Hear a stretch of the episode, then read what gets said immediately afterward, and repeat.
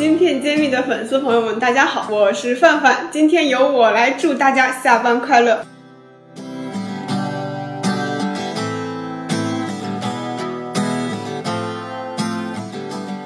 八月二十三日消息，作为全球领先的化合物半导体器件供应商，首尔半导体的子公司首尔伟奥士近日对外宣布，其和位于圣巴巴拉的固态照明与能源电子中心团队合作。成功开发出直径为一微米的蓝色和绿色的 Micro LED。这个团队呢是由加州大学诺贝尔物理学奖获得者中村修二教授领导的。他们解决了很多小于七十微米尺寸的红色 Micro LED 相关的问题。此前，这些红色的 Micro LED 一直受制于外量子效率的降低而无法批量的生产。八月二十三号消息，深交所终止了比亚迪半导体的发行上市审核。理由是发行人律师事务所被中国证监会立案调查，该律师事务所为北京天元律师事务所。根据法规要求，比亚迪半导体只有在天元律师事务所的相关情况消除，或者在三个月内完成尽职调查，并告知深交所后，才有可能恢复申请上市的资格。针对此事，比亚迪半导体方面对媒体表示，公司现在会尽快推进一些复核的报告，至于会不会换锁，我们也不太清楚。八月二十三号消息。美国新的 iPhone 备货力道强劲，红海郑州厂为大规模招人生产新机，近期再次调高内部推荐奖金至一点二七万元，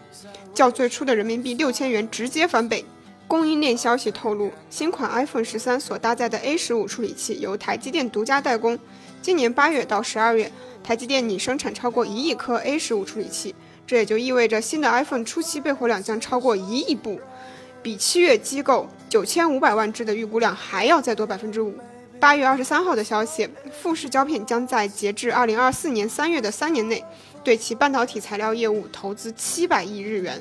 大概就是四十一点四五亿人民币。该投资金额将比去年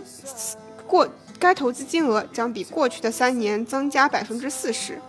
报道称，随着高速通讯标准及五 G 的普及，其投资热度不断攀升。除了定位为增长业务的医疗保健之外，富士胶片还将开发在世界范围内变得越来越重要的半导体材料作为支柱之一。八月二十三号的消息，在在 DRAM 闪存需求激增和价格上涨的推动下，今年第二季度三星电子半导体总销售额增长百分之十九，达到二百零三亿美元，超过了英特尔，成为全球最大的半导体供应商。报告指出，三星电子上一季度的销售额超过两百亿美元，是在二零一八年，当时是上一次内存增长的高峰期。存储芯片的需求预计本季度将继续增长。三星电子的半导体销售额预计将在第三季度再增长百分之十，达到二百二十三亿美元，